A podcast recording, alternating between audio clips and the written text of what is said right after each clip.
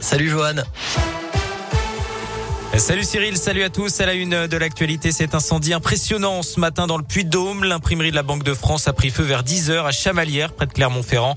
Une épaisse fumée était visible à plusieurs kilomètres. Vous retrouvez d'ailleurs la vidéo sur radioscoop.com. L'incendie est désormais circonscrit. Il est parti d'un laboratoire de design de billets. Aucune victime à déplorer, mais 24 personnes ont été intoxiquées par les fumées. 4 ont été hospitalisées. Les causes du sinistre ne sont pas encore connues. Dans la Loire, cet homme toujours placé en garde à vue à Saint-Étienne. Il est entendu euh, depuis ce matin après une agression à l'arme blanche la nuit dernière dans le centre-ville. Un homme d'une trentaine d'années a été retrouvé euh, gravement blessé rue Pierre Termier. Il a été poignardé à plusieurs reprises à l'abdomen. Ses jours ne sont pas en danger. L'enquête se poursuit. Top départ pour le convoi des libertés qui s'était lancé ce matin de Nice, direction Paris, puis Bruxelles, en passant par différentes villes de France. Le convoi emprunte les routes secondaires et devrait faire étape dans la région à Lyon demain soir pour repartir vendredi.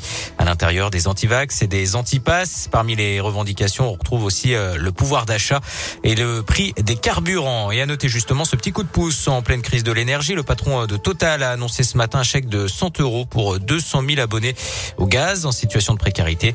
À prévoir également une baisse de 5 euros pour un plein de 50 litres de carburant, une baisse qui débutera la semaine prochaine pour trois mois.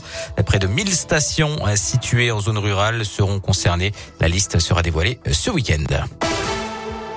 Vers la fin du pass vaccinal au printemps, c'est en tout cas ce qu'a laissé entendre le professeur Alain Fischer, président du Conseil d'orientation de la stratégie vaccinale en France. Il a déclaré aujourd'hui que la fin de la mesure pourrait intervenir en mars ou avril si euh, le taux d'incidence est satisfaisant et en cas de disparition de la surcharge hospitalière.